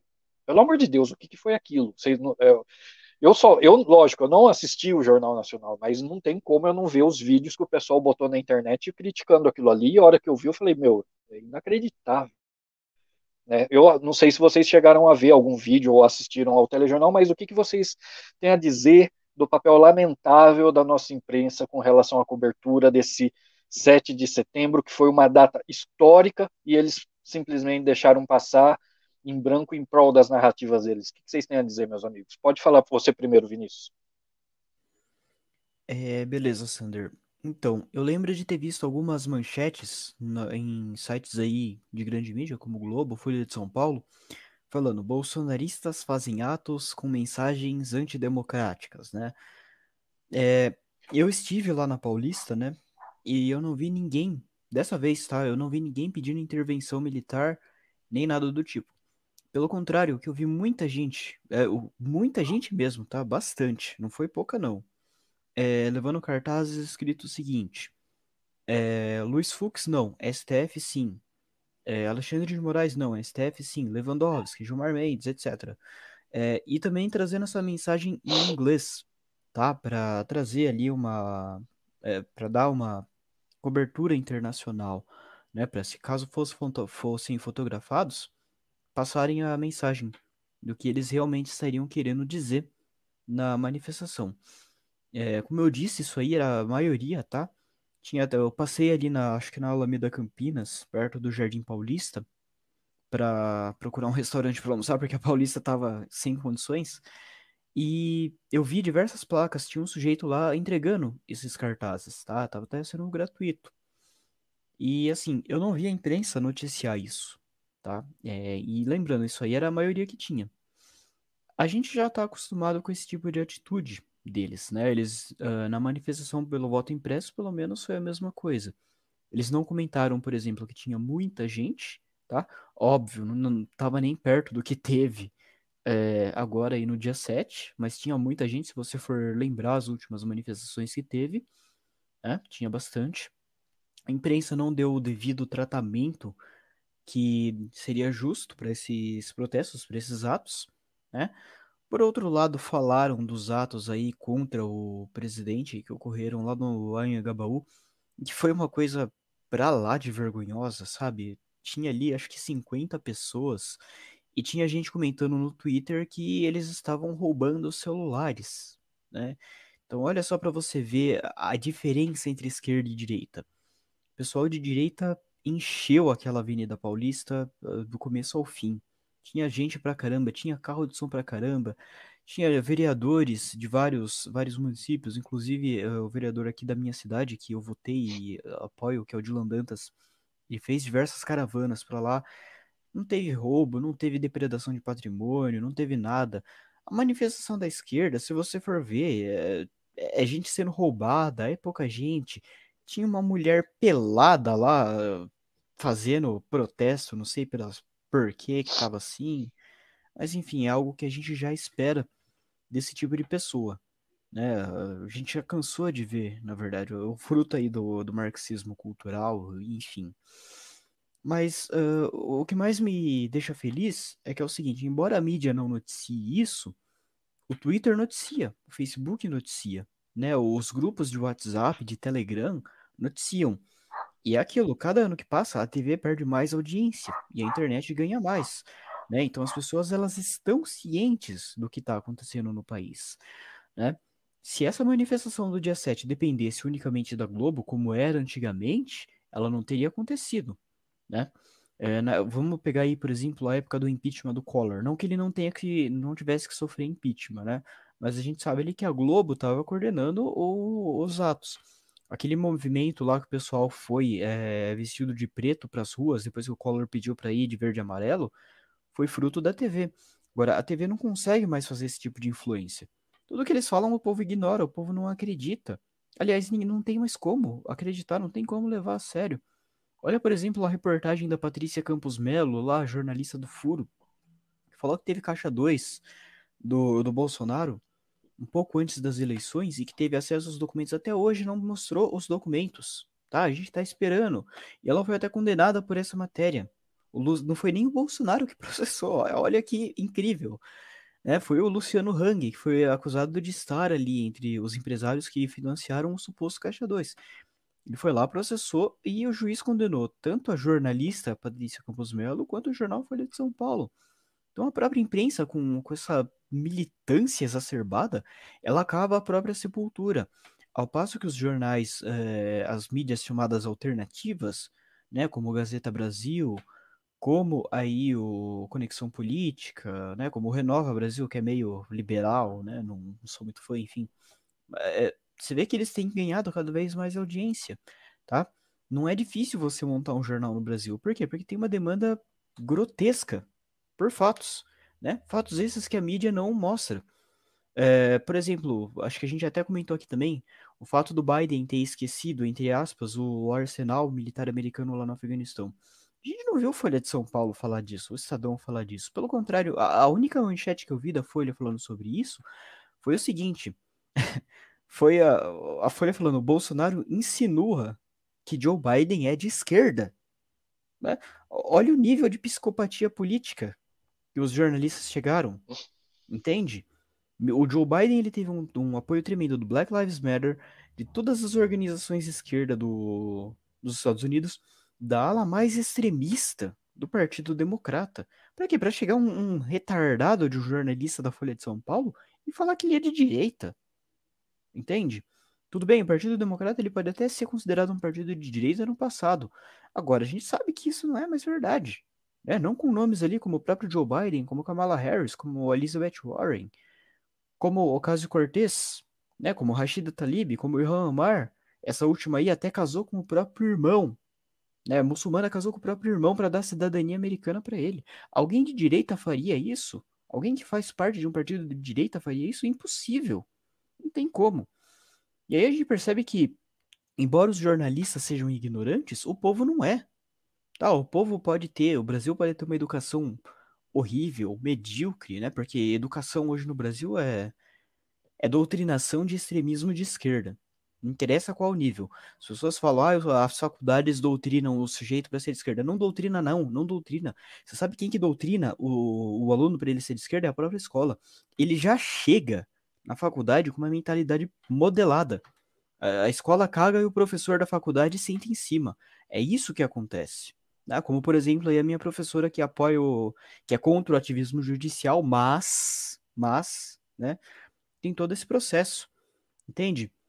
Então, o que eu acho bom, Sander, é que é o seguinte, eu espero que a imprensa continue exatamente desse jeito, que ela não noticie as nossas manifestações, que ela continue não noticiando os fatos que acontecem na América do Norte, na Europa e no mundo. Porque é assim que a gente está fazendo esses jornais serem enterrados, tá?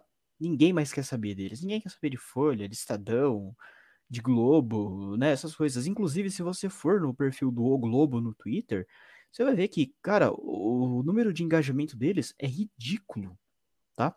Se eles não falam do Bolsonaro para gerar alguma polêmica, eles têm a coisa de 2, 3 RT, coisa que um perfil aí de, sei lá, mil, dois mil seguidores tem muito mais do que eles.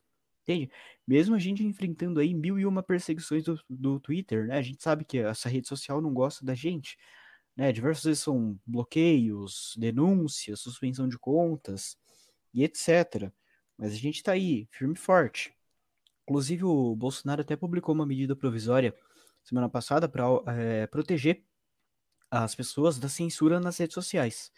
Recomendo aí que todo mundo que se sentir violado por por medidas aí arbitrárias do Twitter, principalmente, né, que uh, use essa MP para ir ao judiciário recorrer e reaver sua conta Tá? Porque e aproveita pode... que ela está em vigor ainda, né? Aproveita, que... aproveita, aproveita. Disse que ia devolver, mas ainda não fez. É, e eu acho que exatamente. não fará, hein? Exatamente.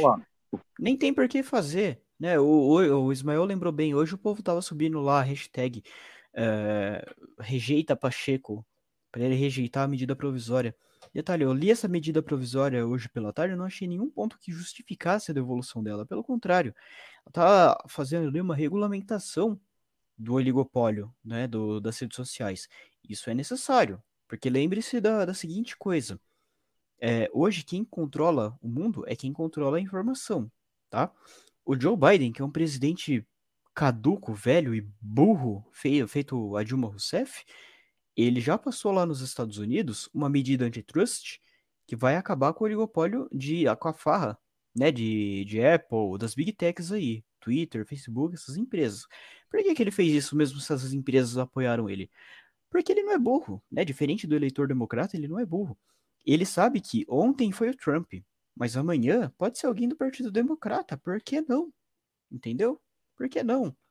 Se o Partido Democrata passar a não agradar o que o povo ali do Vale do Silício fala, o povo do Vale do Silício faz igual fez com o Trump. Passa a tesoura neles, né? Talvez a diferença é que o pessoal ali do, do Trump é mais leniente, né?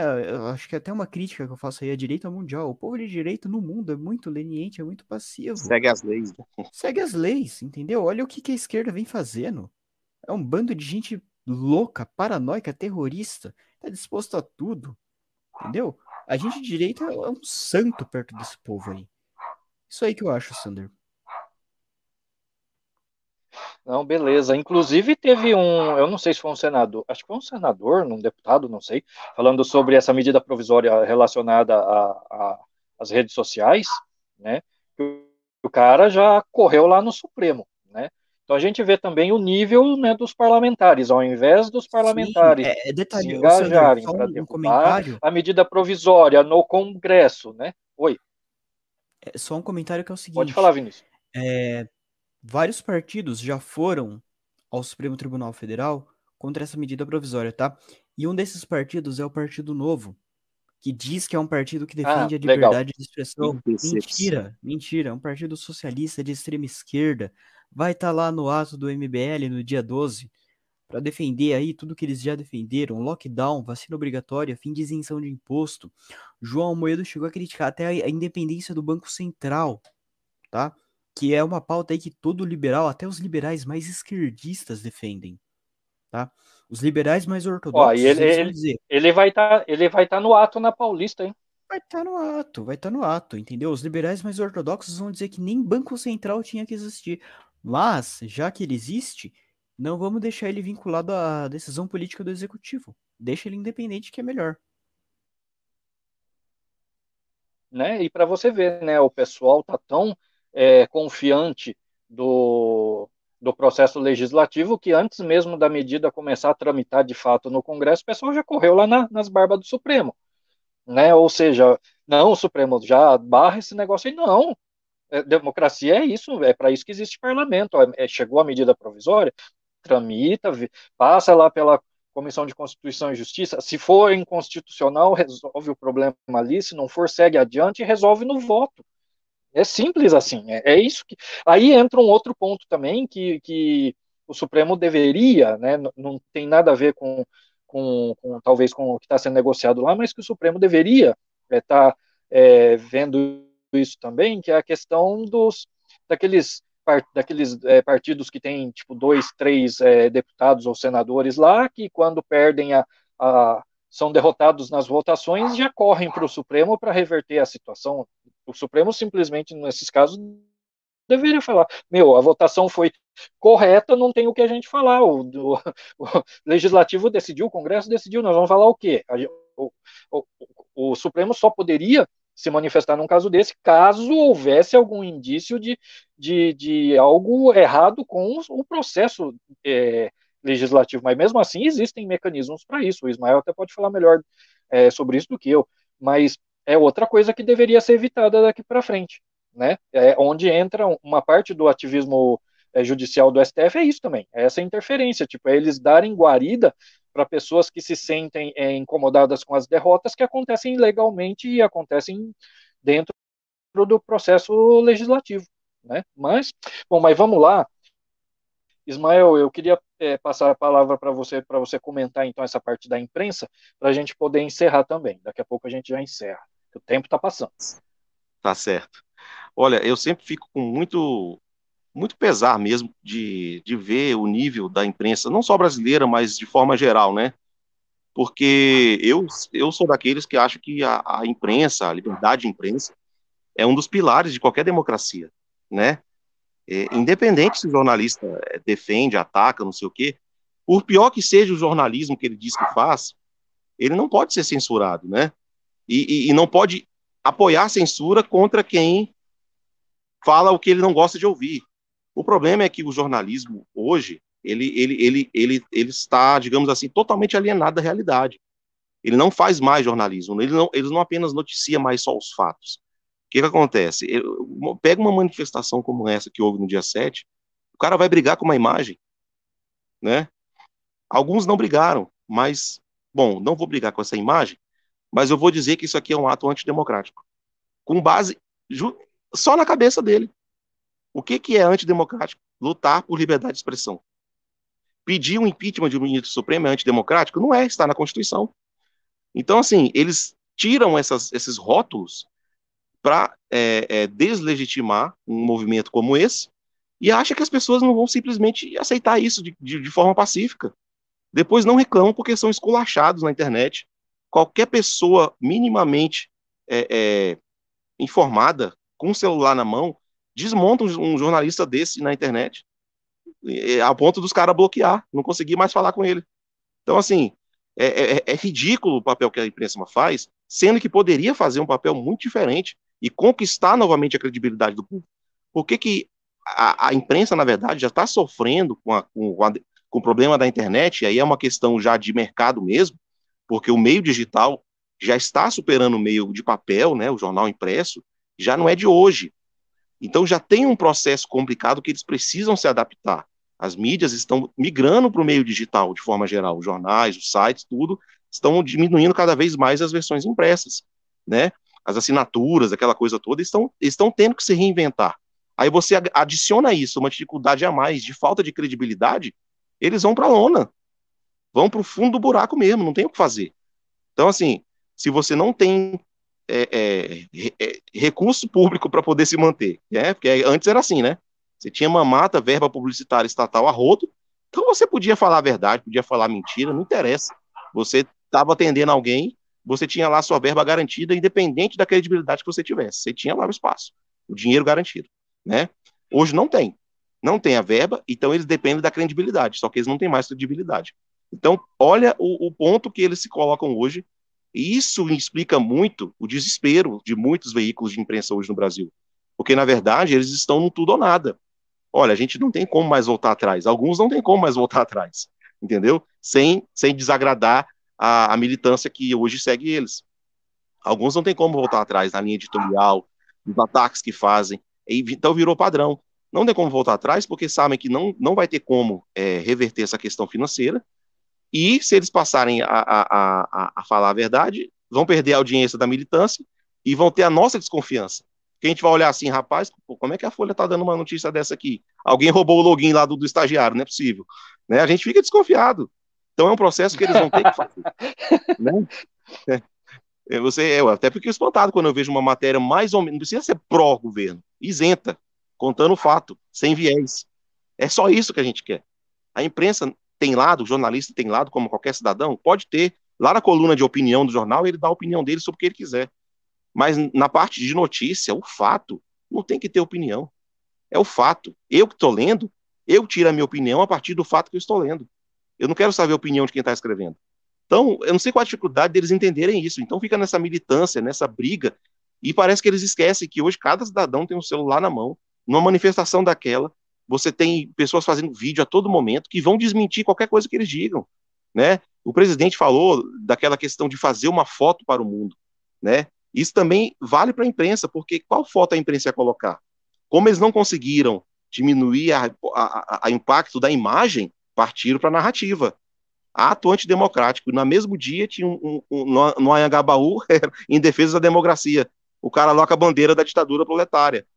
Então, assim, essas coisas eles acham que as pessoas são retardadas, que a gente não percebe isso. Esse duplo padrão que a imprensa dá para as coisas. A gente não quer uma imprensa chapa branca, que fique puxando o saco de governo de Bolsonaro. Não é isso. A gente quer informação crua, pura, jornalismo de verdade, que é o que aqui a gente faz no Vida Destra. Aqui no Sexta Destra a gente traz as, as informações, damos a nossa opinião sim, mas os fatos estão aí para as pessoas também opinarem. Ninguém aqui é dono da verdade. Então, eu acho que esse é o papel da imprensa. E, e se eles não mudarem essa postura, que eu acho bem complicado na altura do, do, do, da forma como eles estão, esses atuais veículos estão fadados à falência.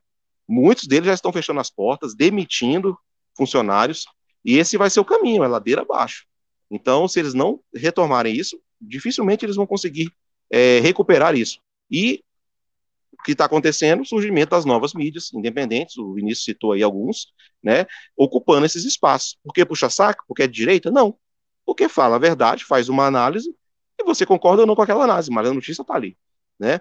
A fonte primária da informação, nós temos também acesso a isso. Hoje nós temos um presidente que, que ele é a fonte primária, o Twitter dele. Quer saber o que está tá acontecendo? Olha o Twitter dele. Ele disse ou não disse tal coisa? Está lá. Tem a live dele que acontece toda quinta-feira. Ele disse ou não disse tal coisa? Assiste a live. É fonte primária. Então não tem como distorcer. Você tem como checar a informação. Então os caras escrevem sobre coisas que acham que as pessoas não vão checar depois. E ficam aí nessa, nessa briga, brigando com a realidade. É um surto de, de psicose que realmente fica difícil de entender. Mas é muito triste que isso aconteça num país democrático onde a imprensa é tão necessária nesses dias. É triste mesmo, Ismael. Agora, eu acredito que é, muitas da, das, das, empresas de mídia, principalmente as maiores, aí as grandes, né? Elas eu acho que já passaram do, do ponto de não retorno, né? Porque, como você bem colocou, mesmo que hoje elas mudassem radicalmente de, de, de, de posicionamento, né? Dessem um cavalo de pau editorial, é, elas não teriam como se recuperar, porque elas perderiam de imediato o, pouco público que elas ainda têm, que é o público de militância, vamos dizer assim, de esquerda, né, que é o que está ali alimentando elas ainda, mas elas não conseguiriam de imediato substituir esse público perdido da esquerda pelo público de direita ou de centro, que seja. Né, porque as pessoas não vão confiar nesses veículos do dia para a noite. Teria que haver um, todo um processo de recuperação de credibilidade e é algo que demora bastante para acontecer, né? Assim, a credibilidade para você perder é um estado de dedo, agora para você recuperar é um processo muito demorado. Então, provavelmente muitas aí eu concordo com você, é, estão fadadas, infelizmente, aí eu digo até infelizmente porque algumas têm uma história até centenária, né? Uma história até bonita, mas que infelizmente fazer o quê, né? Se o pessoal que manda lá não dá valor a essa história, não há muito que nós possamos fazer a respeito disso né? Mas infelizmente um detalhe aqui, essas empresas e essas histórias sustenta, se perder. Que ainda, que ainda sustenta um pouco a credibilidade deles, digamos assim, porque com a grande massa uhum. não existe mais. Nós temos a internet. O problema é que Sim. eles ainda gozam de credibilidade muito grande, e isso é, é por conta de uma, uma simbiose que existe entre esses jornalistas mais antigos da velha guarda com a classe política aqui em Brasília. É isso que dá a eles alguma credibilidade ainda porque os políticos aqui ainda escutam muito eles. Então, as decisões, muitas vezes, que eles tomam é baseada no que eles veem na manchete de jornal. Esse é um problema que nós precisamos tratar. As mídias de direita precisam alcançar esse status, e é por isso que precisam investir nisso, em, em trabalho é, bom, de qualidade, e tentar penetrar nos meios de decisões. Quando que a gente vai conseguir ver um, um, um Brasil sem medo, um, um, site, o Vida Destra, sendo consultado e lido todos os dias por um senador? Né? É esse nível que precisamos de chegar, entendeu? E é muito difícil penetrar isso, porque o cara, eles são alimentados diariamente pelas manchetes da grande mídia. E é com base nisso que eles tomam decisões todos os dias. E eu falo por experiência própria. Né? É o que eu vejo todos os dias aqui na, na, no, Senado e tal, na Câmara, é assim. Então são eles que, que alimentam de informações pessoal. Agora, que tipo de informação é essa? Então, muitas vezes, nós não entendemos como que eles conseguem ainda, aliás, como que os, os parlamentares ainda não conseguem enxergar coisas que para nós é óbvio. É porque eles, às vezes, se fecham, tem apenas essa fonte de informação. Então, é preciso que quem é de mídia de direita, que tem contato com parlamentar e tal, tente fazer chegar para ele um produto de qualidade, né? É, é, e tirar essa pecha de que nós somos veículos de fake news. Por isso que muito do esforço desse pessoal que conhece isso, trabalha nesse sentido, é para tentar descredibilizar as mídias de direita, tratar todos como se fosse de fake news. O trabalho da CPI das fake news que tinha aqui ano passado era exatamente esse. Eles chegaram a rolar vários sites de direita, simplesmente por ser de direita, fake news. Então você tira a credibilidade. Você não, não permite que um veículo desse cresça.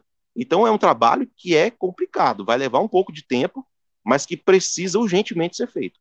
Então é, é, é fica aí o alerta, né, para todos nós que de alguma forma somos formadores de opinião, para a gente é, utilizar mais as matérias aí. E, e, e, assim, eu sei que é difícil, porque às vezes a gente vai escrever para alguém alguma coisa no Twitter e tal, a pessoa só acredita se você botar um print de uma matéria do Folha de São Paulo né? Às vezes a gente tem que fazer isso. Mas o certo é, na hora que eu botar um print do site do Vida Dessa, de uma notícia, a credibilidade seja a mesma. Nós vamos chegar lá. Né? Depende de nós, vamos começar a fazer isso também. Não, é verdade, Ismael. Inclusive, nós ficamos muito contentes quando a, aconteceu uma vez de um canal no YouTube, é, um, um, eu nem lembro agora de cabeça qual era o canal, mas tinha um canal no YouTube onde o rapaz comentava notícias e na hora dele comentar notícia ele abriu Vida Destra lá para comentar notícia, igual a gente fez foi agora aqui com a, a do, do, eu não lembro agora, o Vinícius, quem foi, mas eu lembro que, nossa, a hora que a gente ficou sabendo disso, meu, nós ficamos muito contentes, né, de, de ver o cara comentando uma, uma notícia que foi dada por nós ali no Vida Destra, né? Eu acho que foi esse, Vinícius, mas eu não tenho certeza agora, eu não lembro de cabeça. É, é que eu acompanho bastante mas, é... ele, aí eu lembro. Ah, ah, tá. Agora, uma coisa é certa também, essa questão, é só para fechar a questão da, da imprensa, né? É, o que a nova mídia está fazendo, a, nova mídia, né, as, as mídias de direita, né, as mídias independentes está fazendo é simplesmente é, é, seguindo uma regra básica de mercado, né, lei de oferta e procura. Né, existe uma demanda, como você bem colocou, né, Ismael? Existe uma demanda por informação de qualidade e, infelizmente, é, é a grande mídia não está mais ofertando né, a informação que a população está demandando cada vez em, em, uma quantidade cada vez maior e é aí que abre o, que surge o espaço para que em, em, mídias como Vida Destra possam crescer. Agora é claro, não adianta a gente ter o espaço, né, como você bem colocou, a gente precisa de qualidade, né? E é isso, essa é a nossa batalha diária aí para conseguir levar informação de qualidade, tudo certinho, checado para as pessoas. Né? Por mais que às vezes a gente seja atacado, é, taxado de disseminadores de fake news, como aconteceu né, com o, a nossa conta no Facebook. Né? Eu até comentei no, numa live passada aí. Mas né, a, gente, a gente segue em frente e supera. Meu amigo Vinícius, as suas considerações finais, então, para a gente encerrar, meu amigo. É, eu agradeço, como sempre, a oportunidade de estar aqui com vocês, agradeço a participação de todo mundo e vamos torcer para que tudo se estabilize, né, com a nota aí do presidente, porque é importante para a economia, principalmente, lembrando que se você controla a economia, se você estabiliza a economia, é mais fácil você se manter no poder. Vamos torcer para que tudo isso aí dê certo. Obrigado. Ismael, meu amigo, suas considerações finais. Isso aí, gente. Muito obrigado. Prazer sempre estar aqui com vocês e eu acho que hoje foi muito produtivo. Deu para esclarecer muita coisa aí. Vamos aí agora ver o, o, o, o, dia 12, né? O Fora Bolsonaro aí. Os órfãos do golpe, né? Eles vão lá protestar porque que não teve golpe. Então, boa sorte para eles, que eles façam uma manifestação pacífica, digam lá suas coisas, que o que o Holiday dê um abraço no Ciro Gomes, que fique todo muito, muito bem amigo e fique tudo em pratos limpos, né? Porque aí fica mais fácil da gente saber quem é quem. Um abraço é, para todo Sander, mundo até semana que vem. Sander, a gente tem uma pergunta aqui é, que foi feita. Oi, agora, pode falar, Vinícius. Que é o seguinte: a tia do Zap 38 perguntou: vocês acham que após essas manifestações os parlamentares ficarão mais cautelosos? É, eu vou responder aqui o que eu acho e aí eu passo para vocês, tá? Eu acredito que sim, por causa do Pode seguinte, responder. Querendo ou não, o parlamentar é eleito pelo povo né? E tinha muita gente na rua, uh, na Paulista, né, no, em Copacabana, em Brasília, que são aí uh, as três maiores cidades do Brasil e, consequentemente, são regiões importantíssimas para eleger parlamentares. Lembrando aí que se bobear são os três E a eleição né? é o ano que vem, né? E a eleição é ano que vem, né? verdade. É, São Paulo e Rio de Janeiro, por exemplo, são os maiores estados aqui do Brasil. Né? Então, veja, é claro que há parlamentares que vão ficar assim mais cautelosos e há parlamentares que não vão porque eles sabem que não vão se reeleger, na é verdade. Joyce Hasselman, o ator pornô lá, o Alexandre Frota, né, a professora Daiane, toda essa gente aí, eu diria que eles não estão nem aí. É, eu vi até uma matéria de que o PSL está querendo se fundir com o DEM, né? Olha o nível de desespero que os caras chegaram. Por quê? Porque toda essa gente aí foi eleita eh, na cola do Bolsonaro e largou ele. Agora, eles sabem, eles têm certeza absoluta que eles não vão ser reeleitos ano que vem.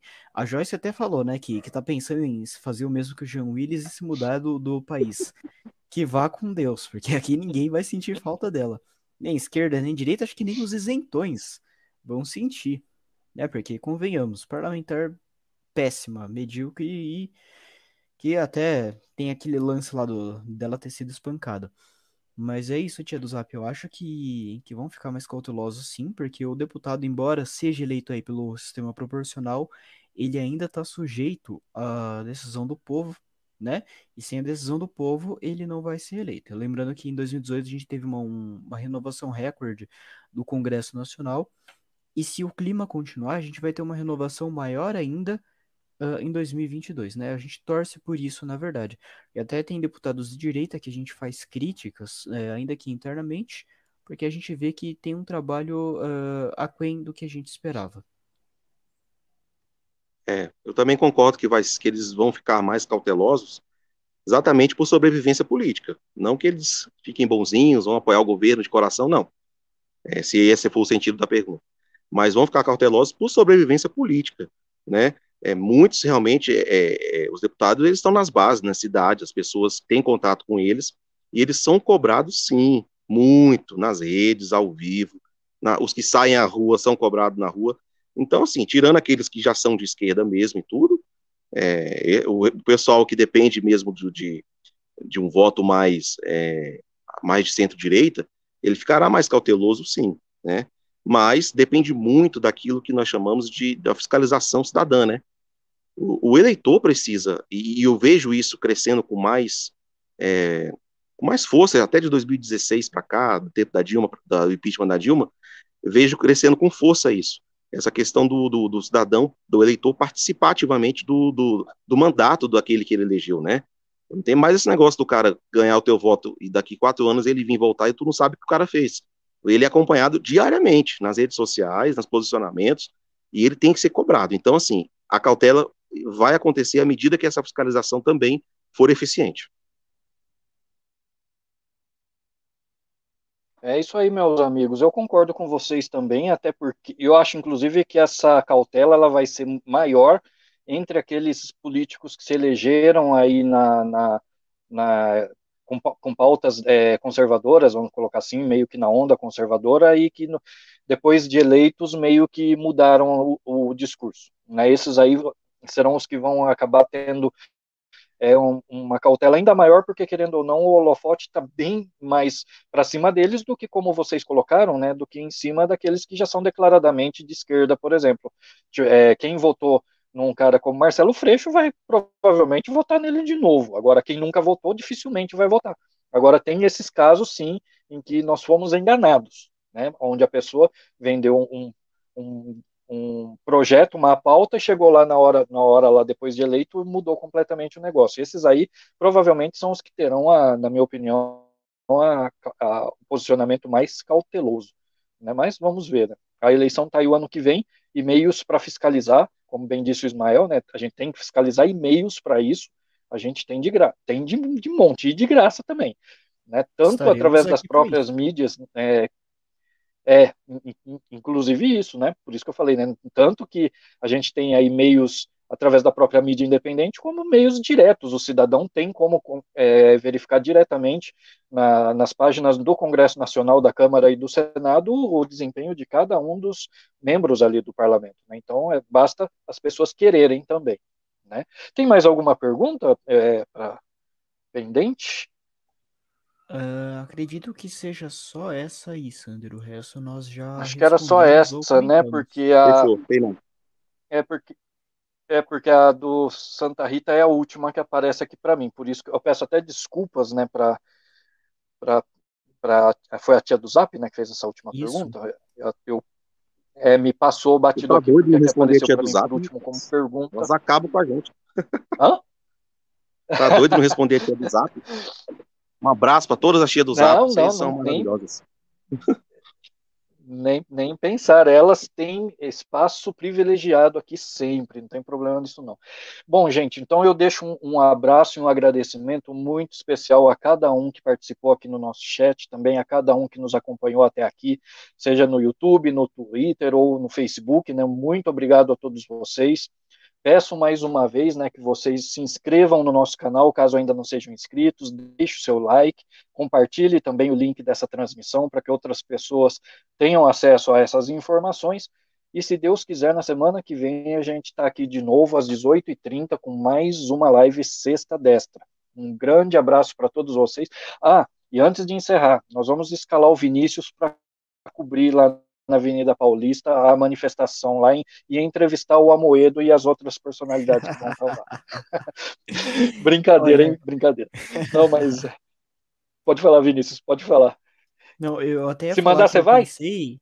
Então, eu pensei em ir lá para é. de fato cobrir, mas, cara, acho que eles não valem muito é, o esforço né, de você sair da sua cidade, ir lá para São Paulo só para ver meia dúzia de gente gritando, né? Porque a gente já sabe como que vai ser uh, isso daí.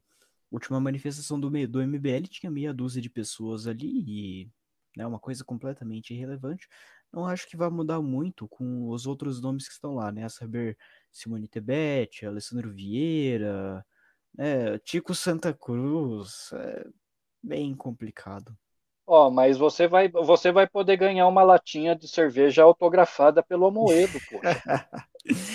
Pior que nem de cerveja eu gosto, Sander. Se fosse uísque, eu pensaria em ir, mas cerveja por si só. Ah, é outro, é, é outro nível, né? Essa galera é outro nível, viu? O outro lá, nosso amigo de Brasília, janta é, é, lagostas e vinhos caros, né, Ismael? O Vinícius é só uísque, é, é, como que é? É puro malte. Né, Vinícius? E não, por aí vai. Não, mas eu não sou ministro, eu não sou ministro do Supremo. Ah, não, amigos, mas bom, brincadeiras à parte. Então, meus amigos, mais uma vez eu agradeço a todos aí por estarem conosco e se Deus quiser, na sexta-feira que vem a gente vai estar aí novamente com mais uma live Sexta Destra. Um grande abraço a todos e até lá, se Deus quiser.